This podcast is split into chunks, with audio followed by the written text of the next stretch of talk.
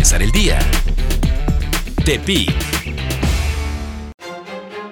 Esta es la información para empezar el día este martes 27 de octubre en Mega Noticias Tepic.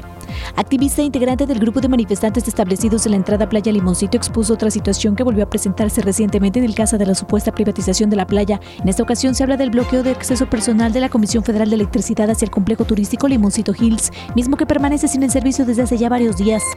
Entre las cinco entidades con mayor incidencia a nivel nacional de dengue se encuentran los estados de Nayarit, Jalisco, San Luis Potosí, Tamaulipas y Michoacán. Esto de acuerdo a la medición que registra la Semana Epidemiológica número 42 de dengue por la Secretaría de Salud Nacional. En una manifestación simultánea a nivel nacional, representantes de guarderías de todo el país decidieron solicitar su integración al sistema de educación estatal y con ello gestionar a los poderes ejecutivo y legislativo el recurso para la inclusión y protección de menores derivado de los múltiples casos de maltrato a nivel nacional y local. A pesar de que varios funcionarios del Ayuntamiento de Tepic ya se encuentran haciendo actividades de proselitismo político cara al 2021, estos mantendrán su puesto actual, ya que mientras no lo hagan en horarios laborales, no recibirán ninguna llamada de atención o amonestación, así lo informó el presidente municipal de la capital, Francisco Castellón Fonseca.